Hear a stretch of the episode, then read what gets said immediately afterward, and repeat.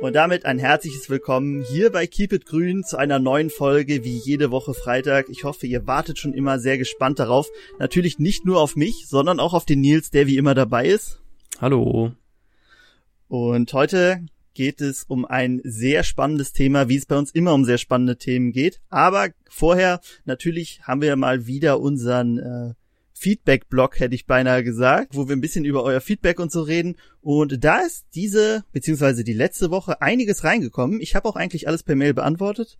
Und zwar äh, haben wir zwei Themenvorschläge oder drei Themenvorschläge, glaube ich, sogar bekommen. Einmal das Thema Schafe. Nils, wie tief bist du im Thema Schafe drin? Hm. Uh, äh, ich weiß, wie ein Schaf aussieht. Und wie sieht's aus mit äh, Kürbissen? Das ist doch dein Ding, oder? Oh, Ach Kürbis? was. Ja. Ja, war auch ein, ein Vorschlag. Wir sollen bitte eine Kürbis-Special-Folge machen. Und ich dachte doch, weil du immer so viel über Kürbis redest, ähm, ich habe jetzt gelesen, es gibt sogar Kürbisregattern. Vielleicht, also wo sich Leute Kürbisse aushöhlen und darin Bootstürchen machen. Uh. Vielleicht äh, wäre das mal was für dich. Hier wäre auf jeden Fall interessant. Nur, ah. Ja, eine Kürbisfolge können wir okay. auf jeden Fall gerne machen. Vielleicht äh, machst du die ja alleine dann. Nein, ich kann, ich kann zumindest nichts zum Geschmack beitragen.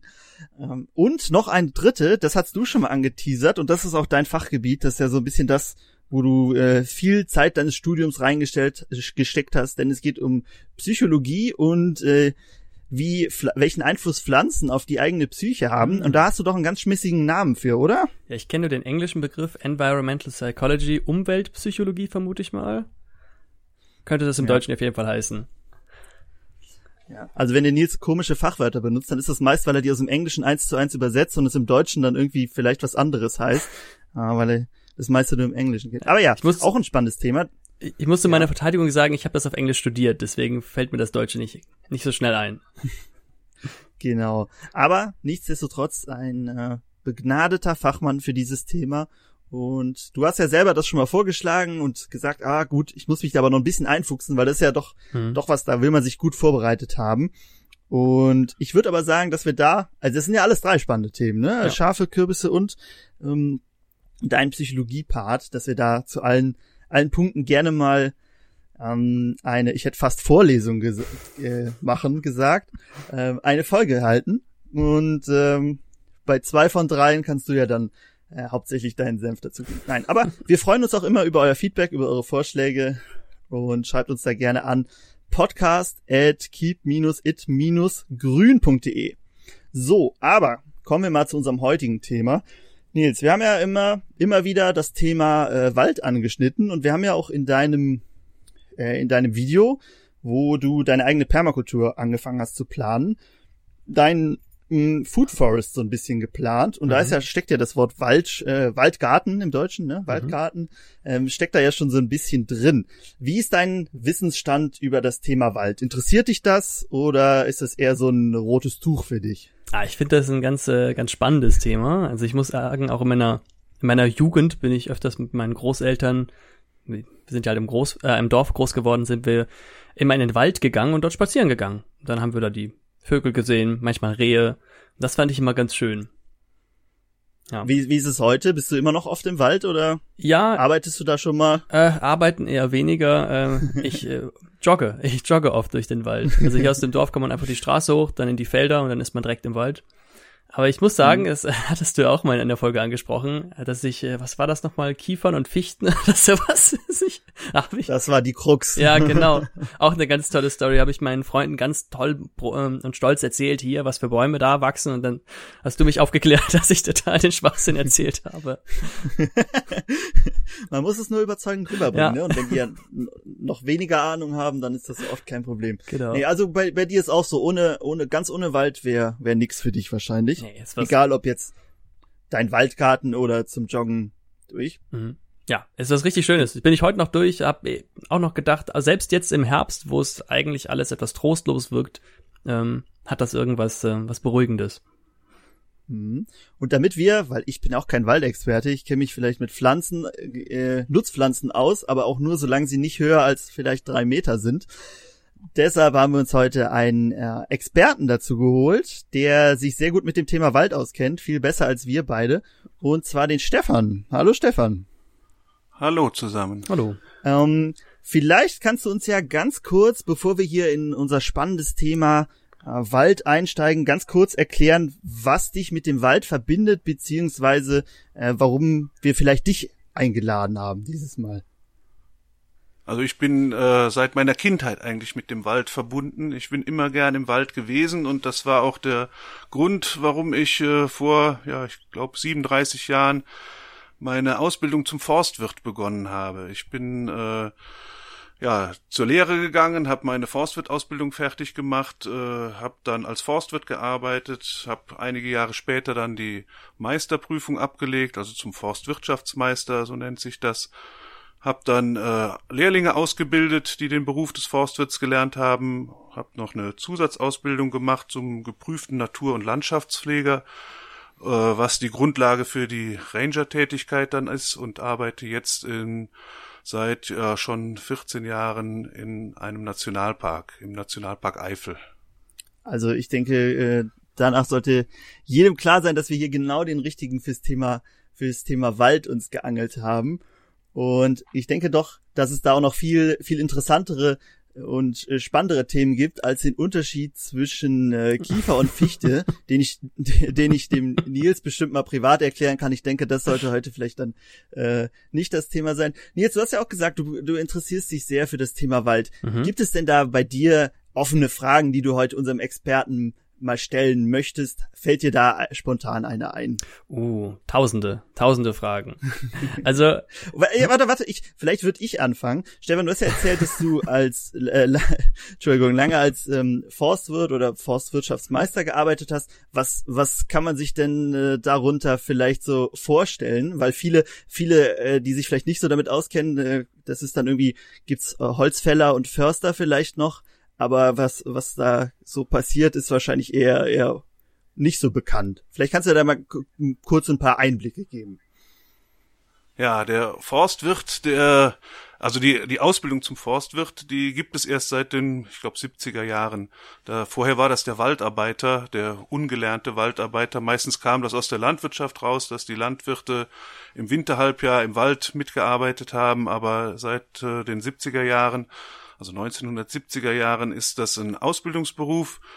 Und der Forstwirt, der da ausgebildet wird, der ist für alle praktischen Tätigkeiten im Wald zuständig. Also er ist für die Pflanzung, die Pflege, die Ernte der Forsterzeugnisse, also hauptsächlich der Bäume und des Holzes zuständig. Er ist aber auch für ja alles andere, was drumherum anfällt, zuständig. Es ist äh, der Wegebau, die Wegeinstandhaltung, Zäune bauen, Erholungseinrichtungen, äh, bauen oder instand setzen, Maschineneinsätze koordinieren, das ist heutzutage ein großes Thema. Dann, also das ist so die Haupttätigkeit. Also alles, was praktisch im Wald anfällt, das ist so die Arbeit des Forstwirts. Wird denn da noch, noch viel, also man sieht ja inzwischen wahrscheinlich immer mehr so große Maschinen, wird denn da noch viel per Hand gemacht oder ist das auch viel äh, maschinell, maschinelle Arbeit? Also es ist sehr viel weniger geworden. Es wird mhm. immer noch mit der Hand gearbeitet, gerade im starken Laubholz, wo so solche Maschinen gar nicht äh, gut mit zurechtkommen. Also die machen ja meistens so Einheitssortimente in den Nadelhölzern, aber mhm. im starken Laubholz wird äh, hauptsächlich noch motomanuell gearbeitet, das heißt mit der Motorsäge und äh, von Hand gefällt. Also das ist nach wie vor immer noch äh, die, die Haupttätigkeit der Forstwirte. Jetzt vielleicht noch eine ganz spannende Frage, die es zu beantworten gilt. Heißt es Motorsäge oder Kettensäge? Oder geht also beides? Forstwirt, äh, Kettensäge, das sind mehr so die Amateure, die das sagen. In der Forstwirtschaft spricht man von Motorsägen. Okay, gut, dass wir das auch geklärt ja. haben. So, Nils, ich bin dir, ich bin dir so harsch dazwischen gefahren. Tut mir leid, ich dachte, das passt nur so gut, falls du jetzt eine andere Frage Nein. hast, da rein. Ähm, Jetzt darfst du. Es passte sogar sehr gut. Und zwar ähm, wollte ich dich fragen, Stefan, du hast gerade gesagt, du hast vorher als Forstwirt gearbeitet und bist jetzt Ranger. Was kann ich mir denn unter einem Ranger vorstellen? Also ganz kurz dazu, ich habe früher viel Dungeons and Dragons gespielt und da war der Ranger der Waldläufer. Also es war jemand, der in den Wald jagen gegangen ist. Gehst du auch jagen als Ranger? Ja, ja.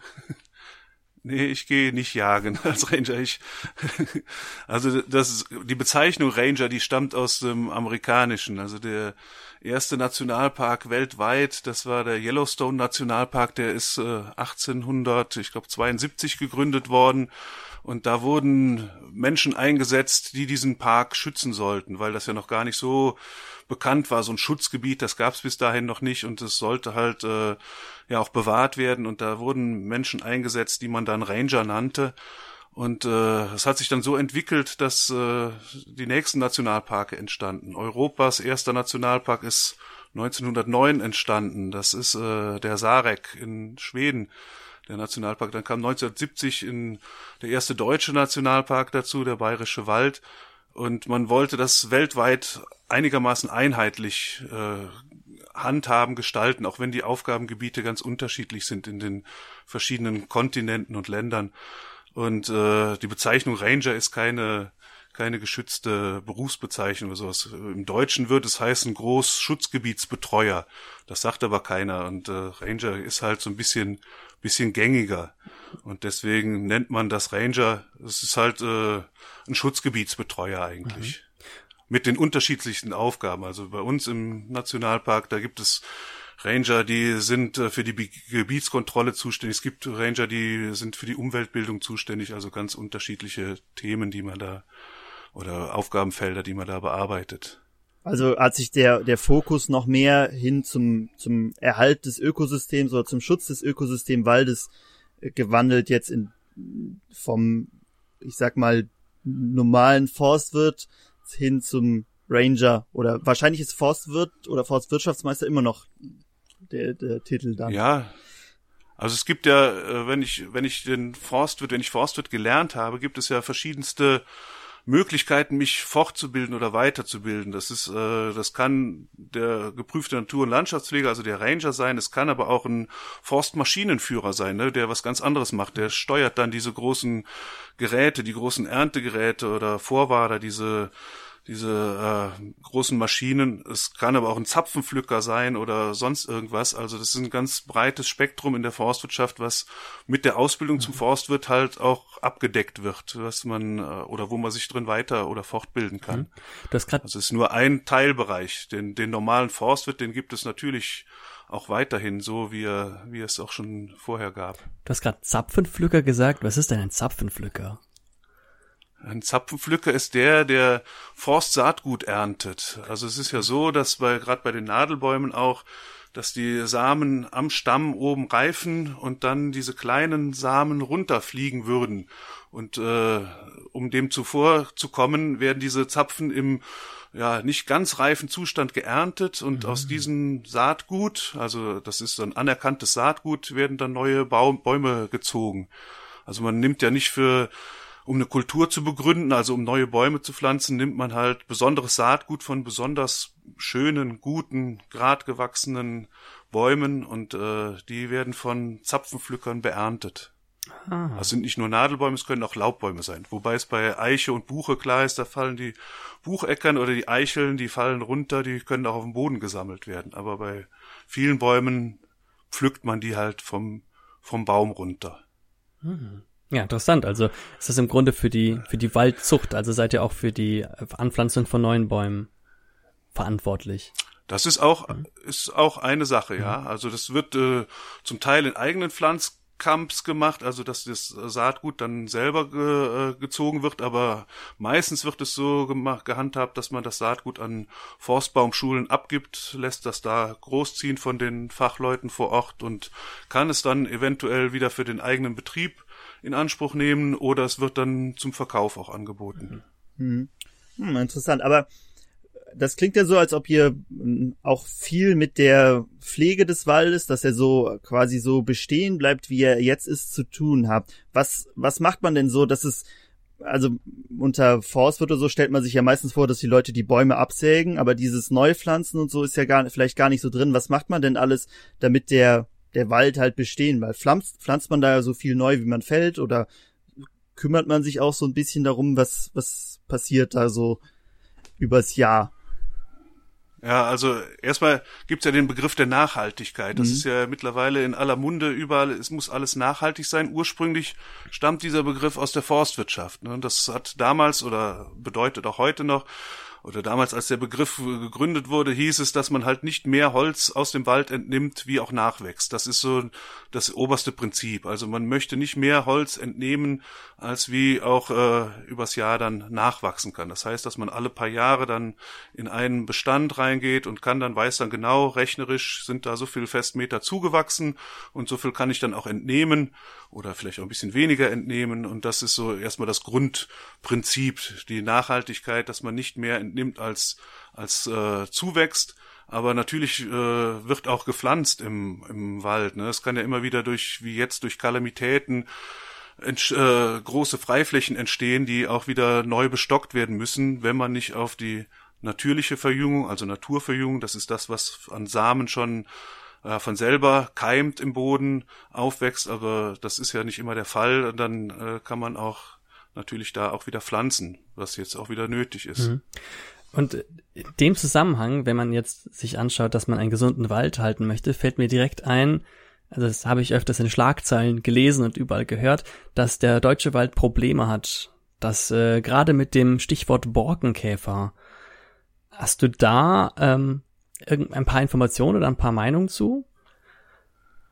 Ja, also Borkenkäfer ist natürlich äh, momentan das Thema im Wald überhaupt. Also es ist äh, die letzten drei Jahre, jetzt dieses Jahr vielleicht nicht, aber die Jahre davor war es extrem trocken, extrem heiß, warm und das ist äh, für viele Bäume der pure Stress. Also die können da gar nicht mit umgehen.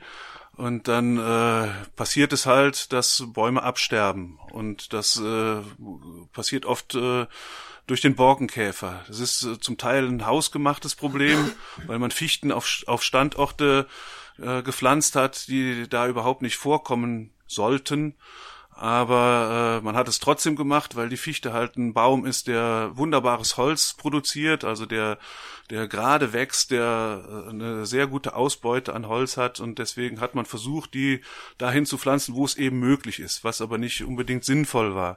Und die Fichte ist ein Flachwurzler, die braucht unheimlich viel Wasser die wächst ursprünglich eigentlich nur da, wo es kühl und feucht ist. Also in unseren Breitengraden, da wäre es hier die, die Höhenlagen der Mittelgebirge, das wäre so die, die, das natürliche Vorkommen, aber sonst auch nirgendwo. Ne? Sonst kämen die in Skandinavien vor, in, in den baltischen Staaten vor, Teile von Polen, sowas, das, das wäre das natürliche Vorkommen. Oder an den Alpenrändern, da wo es äh, kühler und feuchter ist, da kämen die auf natürlich oder natürlich vor. Und man hat sie aber überall hingepflanzt. Manchmal aus Not, zum Teil hier so Nachkriegsaufforstungen. Hier war, viele Wälder waren nach dem Krieg zerstört und dann hat man da mit Fichte schnell versucht, wieder Holz zu produzieren, also das Holz wächst und dass man da ja auch wieder Holz äh, verwerten kann, weil auch, auch viel aufgebaut werden musste. Aber es ist, äh, die Fichte wird ja auch so als der Brotbaum der Forstwirtschaft bezeichnet. Die wirft sehr hohe Erträge ab und auch in frühen Jahren schon hohe Erträge ab. Und das war aber nicht immer richtig. Und deswegen hat die Fichte jetzt das Problem, weil sie ein Flachwurzler ist, weil sie viel Wasser braucht und wenn dann so Jahre kommen, wie die letzten, dass es halt trocken und heiß ist, äh, dann äh, hat die zu wenig Wasser und äh, dann hat die Stress. Und der so ein Borkenkäfer, der bemerkt das. Ne? Das sind so Pheromone, so, so Duftstoffe, die ausgeströmt werden. Der Käfer fliegt die Fichte an bohrt sich unter die Rinde oder bohrt die Rinde erstmal an. Und normalerweise eine gesunde Fichte, die würde dann mit Harz den Käfer abwehren, die würde das verkleben, die wird den Käfer verkleben, aber wenn zu wenig Wasser da ist, kann nicht genügend Harz produziert werden. Und der Käfer hat leichtes Spiel, sich da einzubohren und äh, unter die Rinde zu bohren, legt da seinen Muttergang an, legt seine Eier ab. Und dann entstehen da wieder jede Menge Larven, die dann äh, sich durch das Holz fressen und äh, zerstören die Leitungsbahnen im Holz oder in der, unter der Rinde und dann äh, stirbt der Baum ab. Und das ist in den trockenen Jahren kann es sein, dass bis zu drei Generationen Käfer da äh, ihre Brut ablegen und das ist äh, für so ein für so ein Bestand ist das halt tödlich dann äh, geht das ganz ganz schnell also kann man täglich eigentlich beobachten mhm. wie es weitergeht was, was macht man dann als Forstwirt, wenn man sieht, okay, da ist der Borkenkäfer drin? Kann man da noch irgendwas machen oder sind die dem Tode geweiht? Meistens sind sie dem Tode geweiht. Man erkennt das oft an, das, äh, oft sieht der Baum so augenscheinlich ganz gesund aus und mhm. dann ja, sieht man oft, dass äh, grüne Nadeln am Boden liegen. Man sieht Bohrmehl, was man auch so mit bloßem Auge schwer manchmal nur erkennt. Aber wenn da so ein Spinnengewebe irgendwas am mhm. Stamm ist, dann sieht man das Bohrmehl da dran, wenn es gerade im ersten Stadium ist. Oder man sieht Harzaustritt, dass der Baum doch noch versucht hat, den Käfer abzuwehren, hat es aber nicht geschafft und dann äh, ist es meistens schon vorbei. Das heißt es einfach nur, die Bäume so schnell wie möglich fällen, so schnell wie möglich aus dem Wald rauszubringen, eventuell zu schälen, um die Brut, die jetzt sich da unter der Rinde entwickelt, um die halt ja zunichte zu machen, um die halt unschädlich zu machen. Das ist so das Hauptziel. Also wenn man erkennt, da ist der Käfer, dann muss es äh, sehr schnell gehen. Das Holz muss aus dem Wald und äh, am besten die Rinde runter, dass das austrocknen kann, dass er keine Grundlage mehr hat. Ist es denn nur, Entschuldigung, ist es denn nur ein Problem für die Fichte oder ist es auch was, was ähm, Laubbäume trifft? Ja, nee, das ist äh, nur ein Problem für die Fichte erstmal. Also bei Laubbäumen sind es andere Krankheiten, es sind äh, Pilzerkrankungen, äh, die da Schäden verursachen, aber das ist jetzt nicht zu vergleichen mit dem, was jetzt im Moment gerade mit dem Borkenkäfer da zur Sache geht. Und das sind ja viele große, reine Monokulturen an Fichten und das sieht man ja oft, wenn man ja, irgendwo die Straße lang fährt, die Autobahn lang fährt und rechts und links sieht man riesige Flächen, hektarweise, die jetzt in den letzten Jahren abgestorben sind, die mittlerweile zum Teil gefällt wurden und ja, wo man jetzt nur noch Kahlflächen sieht. Hm. Und ähm, du hast ja gerade angesprochen, dass das dass die Ursache die letzten trockenen Jahre äh, vor allem, also dass die letzten trockenen Jahre vor allem dazu geführt haben, dass jetzt der Borkenkäfer diese Situation ausnutzen kann. Die sind ja zumindest vom äh, Klimawandel bestärkt worden. Hast du denn noch andere Entwicklungen gesehen, wenn du jetzt auf die letzten Jahre blickst, die letzten Jahrzehnte, wo du sagst, dass der Klimawandel einen Effekt hatte auf den Wald, was sich ein, wo sich was geändert hat? Ja, das, das ist erstmal der augenscheinlich äh, stärkste Effekt. Mhm. Also wenn man sieht, wie da so ganze Bereiche absterben, natürlich äh, leiden die anderen Baumarten auch darunter. Also man sieht das auch, dass, äh, dass äh, die Kronen sich verlichten, dass äh, ja mit äh, mit Mastjahren auf einmal. Letztes Jahr waren bei der Eiche in unserem Gebiet war ein Mastjahr, das heißt, dass die sehr viele Samen produziert hat, äh, sehr viele Eicheln produziert hat, obwohl es so trocken war, obwohl es äh, ein ganz karges Jahr eigentlich war für den Baum. Und das ist oft so eine Reaktion, so ein Aufbäumen, jetzt muss ich noch mal Samen bilden, jetzt muss ich mich äh, fortpflanzen, bevor es hier zu Ende geht. Und äh, Natürlich äh, gibt es auch sonst Mastjahre, aber das war in diesem Jahr war das fand ich äh, sehr extrem gewesen und das äh, da leiden die Bäume natürlich sehr drunter. Hm. Und es gibt ja jedes jedes Jahr gibt so ein so ein Waldzustandsbericht. Das wird untersucht, wie sehen die Bäume im Wald aus, was äh, wie sind sie geschädigt, wie gesund oder wie krank sind sie. Und aus dem letzten Waldzustandsbericht ging hervor, dass eigentlich nur noch 20 Prozent der Bäume ohne Probleme sind, wow. also dass die gesund sind. Und 80 Prozent weisen irgendwelche Schäden auf, also größere oder kleinere Kronen, Auslichtungen, zu wenig Blattmasse oder sonst irgendwas. Oha, das ist jetzt schon eine ganz schöne Hausnummer, 80 Prozent. Wie geht man denn jetzt damit um? Ja. Also wenn man, wenn wir, wenn gesehen wird, viele Bäume, viele Baumarten haben Probleme, ähm, werden jetzt andere Bäume gepflanzt? Wird dann auch in die Zukunft geschaut, dass sie auch in 50 Jahren noch wachsen können? Im Verhältnis zu, sagen wir mal, was jetzt vor 50 Jahren waren ja wahrscheinlich viele Fichten noch gepflanzt worden. Was wird denn heute in den Wald gepflanzt? Ja, was, was erstmal steht, das bleibt ja erstmal mhm. stehen. Also man äh, geht jetzt nicht hin und sagt, wir wollen jetzt unseren Wald komplett umwandeln. Wir hauen jetzt alles weg, was äh, wir meinen, was nicht mehr passend ist, also was gesund oder einigermaßen gesund ist und besteht, das bleibt auch stehen und man versucht es natürlich so gut es geht auch äh, weiter so zu bewirtschaften. Aber wenn jetzt große Flächen entstehen, wie jetzt durch die Kalamitäten mit dem mit dem Borkenkäfer oder durch durch Windwurf, das war ja auch in den letzten Jahren immer wieder ein Problem, dass große Windwurfflächen entstanden, wo die Bäume vom Sturm ja umgekippt sind. Und äh, bei solchen Flächen achtet man jetzt natürlich darauf, dass man Baumarten wählt, die mit dem Standort vielleicht besser zurechtkommen, mit dem Standort, mit dem Klima. Und da setzt man eher auf Mischbestände. Also man äh, strebt an, dass man Bestände mit mindestens vier Baumarten mischt, also dass das äh, kein reiner Fichtenbestand mehr ist.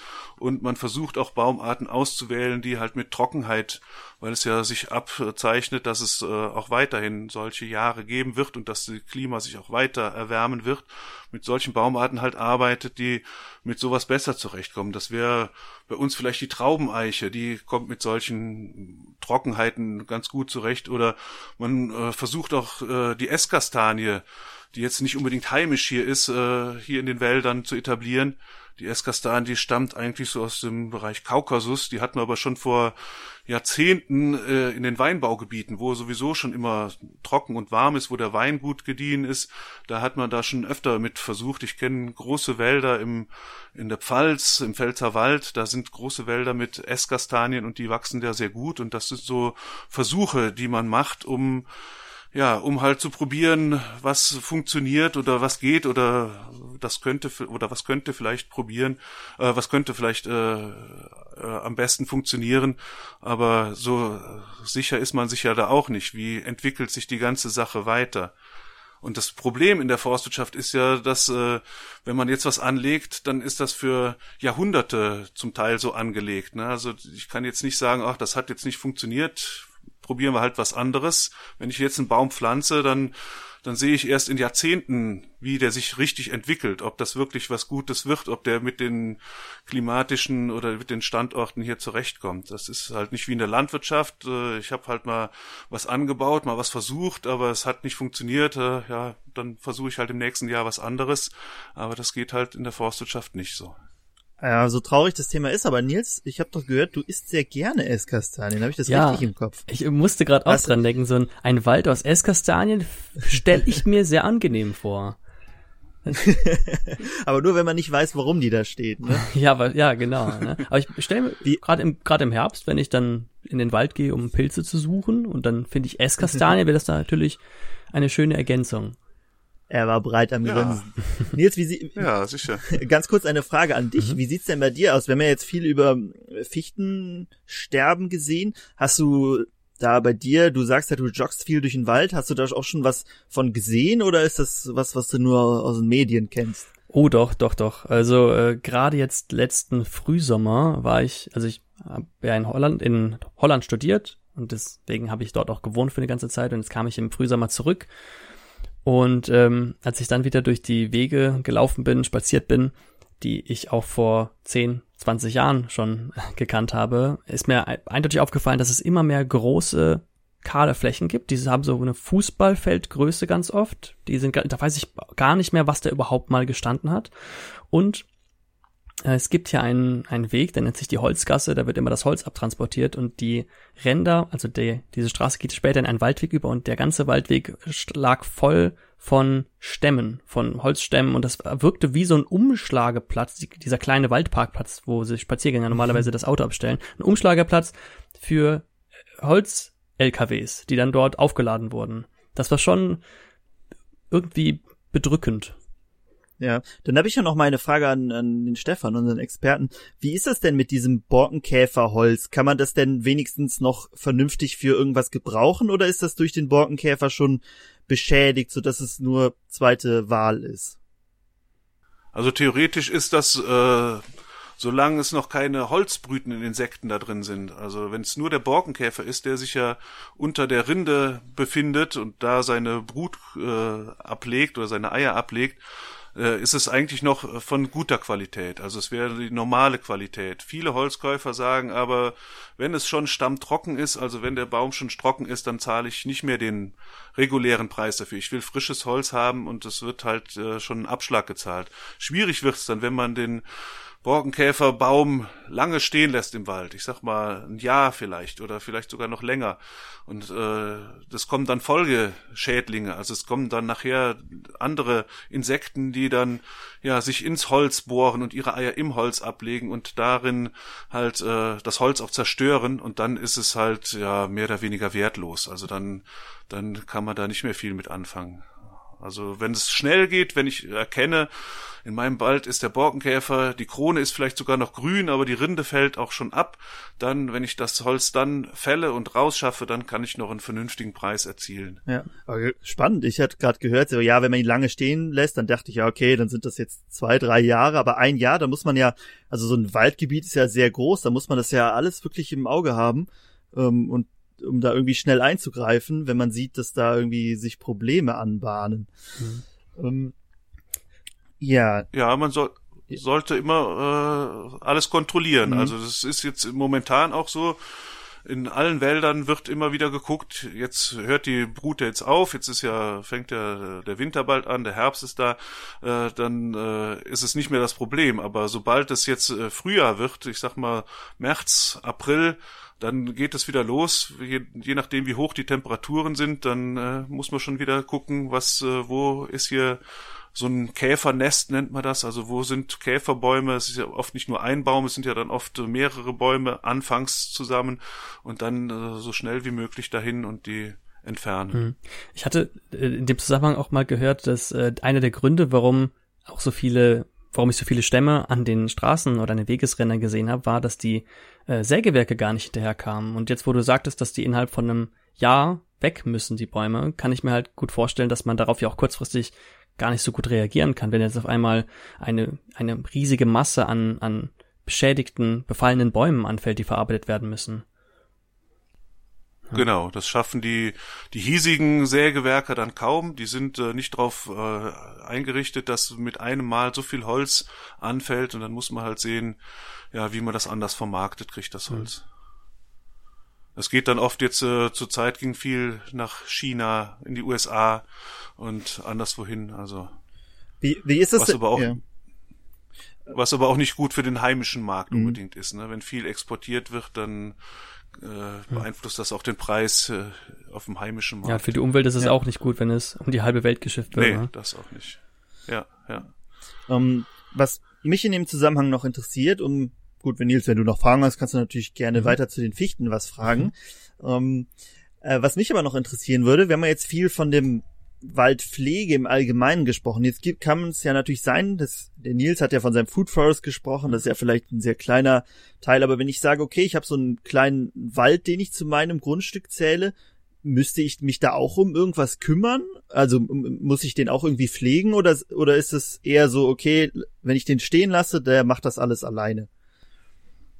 Also das liegt daran, was man mit diesem Wald machen möchte. Wenn ich da wenn ich da jetzt äh, einen Gewinn erzielen möchte, was die meisten Waldbauern ja machen, also viele Landwirte haben ja auch äh, größere Flächen oder einigermaßen große Flächen Wald, diese mitbewirtschaften und die wollen natürlich da auch was äh, schwarze Zahlen raussehen, die wollen Geld auch sehen, dann äh, muss ich natürlich den bewirtschaften, dann muss ich ganz normal wie in, in der Forstwirtschaft bei jeder anderen Tätigkeit auch muss ich dann äh, sehen, dass ich da pflege, dass ich da regelmäßig durchforste, dass ein, äh, ein anständiger Zuwachs entstehen kann, also wenn ich die Bäume zu dicht stehen lasse, dann äh, werden die nicht so schnell dick, dann gehen die zwar was in die Höhe, aber sie werden nicht dicker, also muss ich immer sehen, dass ich da ein bisschen Luft schaffe, ein bisschen Platz schaffe um den Baum herum, den ich da fördern möchte. Und dann äh, ja, ist das natürlich mit Pflege verbunden. Wenn ich aber einen Wald habe, wo ich sage, ich erfreue mich da nur einfach dran und ich möchte sehen, wie der sich natürlich entwickelt,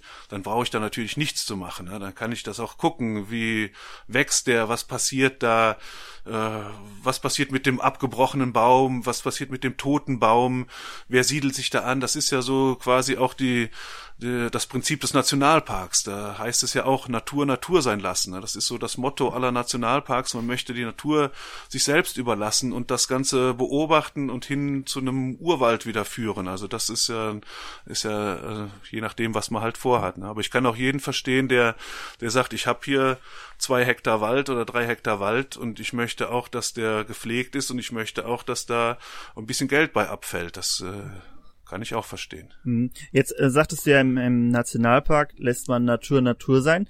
Wie sieht das in den Nationalparken in Deutschland aus, falls du da so einen Überblick hast? Wird da wirklich gar nichts drin gemacht? Also, dass man sagen kann, okay, da drin ist es so, wie es wächst, wenn man gar nichts macht?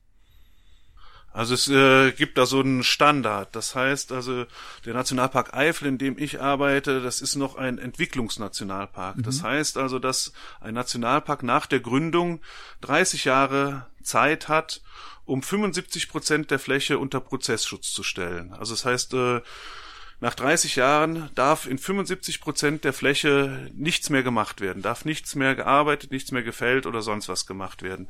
Und äh, der Nationalpark Eifel besteht seit 2004, also wir sind noch mittendrin, mhm. aber es zeichnet sich ab, dass dieses Ziel auch noch überschritten wird. Also es das heißt, äh, nach jetzigen Prognosen ist es im Nationalpark Eifel so, dass nach 30 Jahren wahrscheinlich nur noch 13 Prozent in diese sogenannte Managementzone dann fallen. Mhm. Also Managementzone ist die, in der immer weiter was getan werden muss.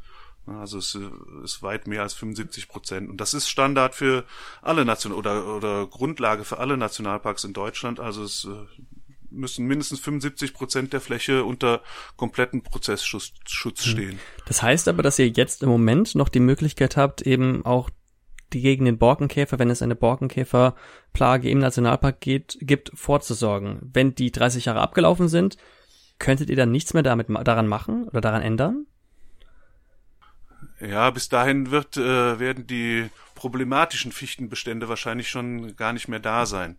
Es ist immer ein, so ein Problem, dass äh, in den Randbereichen zu Kommunal, Privatwald oder sonst was, dass äh, da natürlich so ein Schutzstreifen bestehen bleiben muss. Also wenn ich jetzt meinen, der Nationalpark an der Grenze zu einem Privatwaldbesitzer ein riesiges Borkenkäferloch hat und dann hat der Privatwaldbesitzer mit äh, Sicherheit Angst, dass der Borkenkäfer vom Nationalpark in seinen Wald übergreift und da bleibt dann so, ein, eine Pufferzone quasi, wo man den auch noch bekämpfen muss dann. Also das, äh, das besteht noch. Also das, das muss natürlich gemacht werden.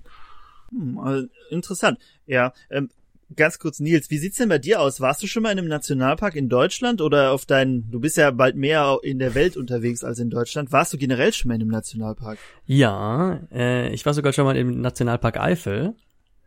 Ja. Ach, wie hat's dir da gefallen? Ich fand's ganz schön. Äh, die hatten da, glaube ich, auch so eine ähm, hier Vogelsang, diese, die befindet sich doch auch im Nationalpark, ne? Diese Ausstellung mhm. von dem, so einer Nazi-Schule war das, glaube ich, mit so einem riesigen Amphitheater und sowas.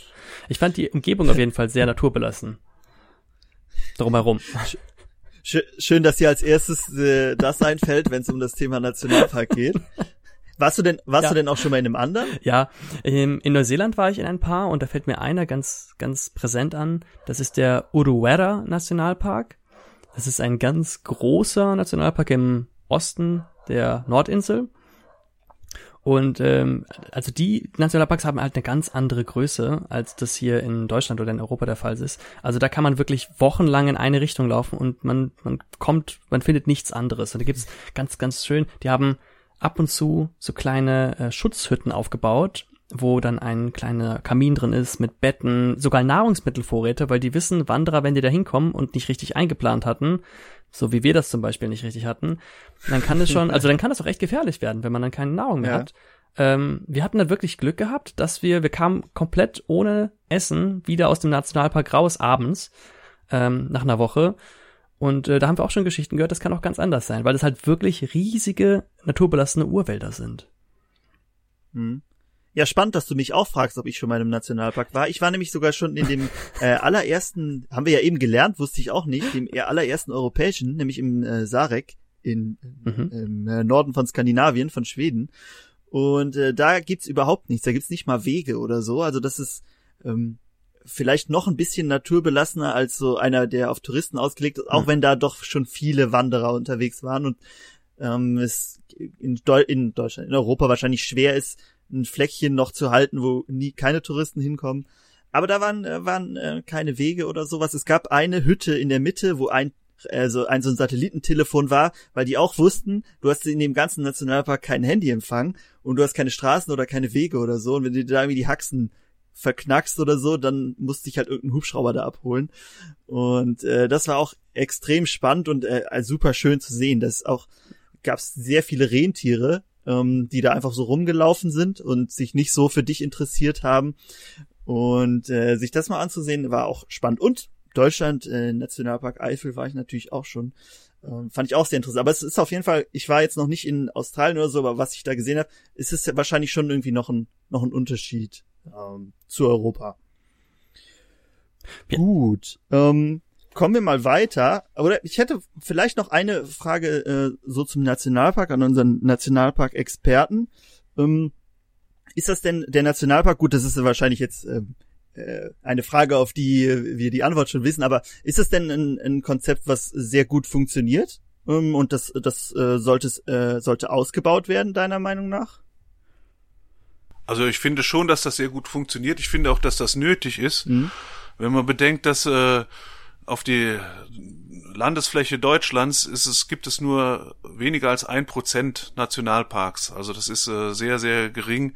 Also es ist nicht viel, was da an Nationalparks besteht.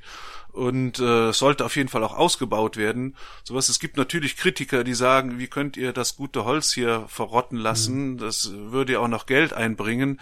Aber ich glaube, es ist äh, viel wichtiger, die Bevölkerung auch in die Natur zu bringen und äh, denen zu zeigen, hier, Mensch, hier entsteht was, äh, ein ursprünglicher Wald, ein Urwald, wie er vielleicht früher mal gewesen ist und das Ganze zu ja, zu dokumentieren auch und mitzuerleben, das finde ich sehr, sehr spannend. Also ich äh, kenne so ein paar Zahlen, als der Nationalpark 2004 gegründet wurde, dann wusste, wusste man von 2000 Arten, die da vorkamen. Egal ob Tiere, Pflanzen oder Pilze. Also 2000 Arten, das war so der Standard, das kannte man. Und mittlerweile kennt man über 11.000 Arten. Also es ist, und das ist noch nicht das Ende. Also es geht immer weiter. Und das sind sehr, sehr viele Arten dabei, die auf der roten Liste stehen. Und äh, man lernt so ein Gebiet viel besser kennen. Man weiß erstmal, was kommt da überhaupt vor in so einem Gebiet, was in anderen Wäldern, in anderen Gebieten überhaupt nicht erforscht ist. Und das ist, gibt halt auch die Möglichkeit, in einem Nationalpark sowas zu erforschen und zu dokumentieren und äh, ja der Bevölkerung auch äh, verständlich zu machen. Also das finde ich sehr, sehr wichtig. Mhm. Und man sieht es ja auch an den Besucherzahlen in so einem Nationalpark. Also es kommen so viele Menschen zu uns, dass wir jetzt in Corona-Zeiten, wo ja, wo die Leute nicht reisen konnten, dass es so viele waren, dass es von äh, Nationalparkseite aus gesagt wurde, macht keine Werbung mehr für den Nationalpark Eifel. Also es sind so viele Menschen hier, wir, wir werden da nicht mehr Herr drüber. Wir haben nicht mehr die Parkplätze für die, für die Autos, die können hier nicht mehr irgendwo hinkommen. Also bitte nicht mehr nicht mehr weiter werben dafür. Also das ist schon ein Konzept, was sehr gut ankommt und was äh, ja auch von der Bevölkerung sehr hoch geschätzt mhm. wird. Ja, kann ich auf jeden Fall voll nachvollziehen. Da hatte ich Franz, da hatten wir doch mal in der Permakulturfolge drüber gesprochen, über die Wildzonen, dass die halt auch wichtig sind und dass man dort auch wichtige neue Entdeckungen machen kann, die man, die einem vorher sonst entgangen wären. Deswegen, ähm, mhm. ja, finde ich auch ganz tolles Konzept. Ich finde auch, ähm, der Stefan hat ja angesprochen, dass man so viele neue, also viele für diesen Standort neue Arten da entdeckt hat. Und der Verlust der Biodiversität ist ja neben dem, neben der Klimakrise ein, ein sehr großes Problem. Aber anders als, gut, das hängt natürlich auch vielleicht zusammen. Aber anders als bei der Klimakrise ist es halt, wenn eine Art ausgestorben ist, dann ist sie halt weg. Also dann kann man halt nichts mehr machen. Deshalb finde ich den, den Punkt sehr wichtig, dass man auch ähm, sowas für, für solche äh, Punkte, solche Nationalparks zum Beispiel, zum Beispiel schafft oder deine Wildzone in deiner Permakultur, Nils, mhm. ähm, wo, wo ja auch sicher sicher sowas vorkommt. Wie sieht es aus mit der Planung von deinem äh, Waldgarten? Ähm, hast, bist du da weitergekommen? Äh, ja, ein bisschen. Also ähm, wir werden jetzt auch am Wochenende oder nächste Woche, ich weiß nicht, je nachdem, wie schnell du das schneiden kannst. am Wochenende, jetzt lege ich mich fest. Sehr gut. Ich brauch den Druck. Das ist eine Deadline, ja. Am Wochenende werden wir ähm, ein neues Video rausbringen und da, ähm, genau, da gebe ich auch nochmal auf den, auf den Food Forest ein. Äh, und ähm, ja, ich finde das Konzept immer noch, immer, immer noch klasse. Ähm, vielleicht mal eine Frage an Stefan in dem Zusammenhang. Wenn ich jetzt darüber nachdenke, ich habe einen Garten, der vielleicht auch nicht allzu groß ist und ich möchte ein paar Obstbäume darin haben. Und ich habe vielleicht schon ein paar Obstbäume darin gepflanzt oder sie wachsen vielleicht schon ein paar Jahre. Franz hat ja eben schon mal gefragt, wie pflege ich einen Wald? Wie, wie sollte ich denn jetzt meine Obstbäume pflegen? Muss ich die düngen? Muss ich da äh, jeden Herbst die Äste abschneiden? Muss ich denen Wasser geben? Was kann ich machen, um mein, meine Obstbäume zu pflegen?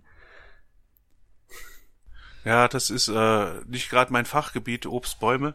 Da gibt es äh, andere Leute zu, die was, sich da besser mit auskennen. Gartenbauer wahrscheinlich. Gartenbauer, aber ich sag mal, düngen brauchst du die nicht. Wir haben auch äh, Streuobstwiesen und äh, ich helfe auch mit, die ja zu pflegen. Also es ist je nachdem, was für eine äh, Obstsorte du da hast, ist ein jährlicher Schnitt natürlich äh, notwendig, um ja einen vitalen Baum zu erzielen. Aber äh, ansonsten ist da nicht so viel große an Pflege zu beachten. Also je nachdem, ob du Apfelbäume hast oder was, dann schneidest du die mal ein bisschen zurück. Fachgerecht natürlich, aber ansonsten musst du da jetzt nicht so viel beachten. Also düngen brauchst du die nicht. Also das ist ist auch eine Kunst für sich, glaube ich, ne? Dieses Apfelbäume schneiden, auch wenn man da von drei Leuten wahrscheinlich fünf Meinungen hört, aber das ist sowas, da sind so ein paar Experten, die sich damit auskennen, da muss man sich erstmal reinfuchsen, glaube ich, in das Thema. Ich habe da auch mal zugeguckt oder mir wurde es erklärt und dann, ja, hier, da sieht man ja direkt, da musst du abschneiden und dann da stand ich, hä, ich sehe seh da jetzt nicht so offensichtlich, wo ich da jetzt was abschneiden muss, aber ähm, da, da gibt's, glaube ich, ähm, Spezialisten für, wo man sich das mal angucken kann. Ähm, aber, aber ja, genau, zum, zum Thema Gartenbau, das ähm, habe ich auch, auch gelernt. Das ist eher, eher was für die Gartenbauer oder in so Baumschulen, da wird es, glaube ich, da wärst du, glaube ich, ähm, an der richtigen Anlaufstelle. Vielleicht finden wir ja mal jemanden, der sich ganz speziell mit äh, Obstbäumen auskennt und den, der uns dann oder dich bei der Planung von deinem Food Forest noch intensiver beraten kann. Ähm, Gut, also meine Fragen werden beantwortet. Nils, wie sieht's bei dir aus? Hast du noch Fragen? Lass mich kurz Dann nachschauen. darfst du die gerne rausfeuern. Nein. Ich bin eigentlich auch mit allen Fragen durchgekommen. Ah, okay. Sonst ähm, würde ich sagen, da der Nils ja keine Fragen mehr hat, ähm, beenden wir die Podcast-Folge an diesem, an dieser Stelle. Ich bedanke mich nochmal sehr herzlich beim Stefan für die Zeit und die Hilfe, um das Thema Wald ein bisschen näher kennenzulernen. Und ich denke, ähm, ich und auch der Nils haben sehr viel gelernt heute. Mhm. Ich hoffe, da kannst du dich anschließen. Ja, ja. Und ansonsten, ansonsten sind wir durch für heute. Äh, wenn ihr Fragen oder Anregungen habt, dann schreibt uns gerne. Ansonsten ähm, sind wir nächste Woche wieder für euch da oder am Wochenende mit dem neuen Video. Okay, also habt eine schöne Woche, ähm, arbeitet ein bisschen in, an euren Bäumchen und bis zum nächsten Mal. Und geht in den Wald, das ist ganz wichtig. Tschüss.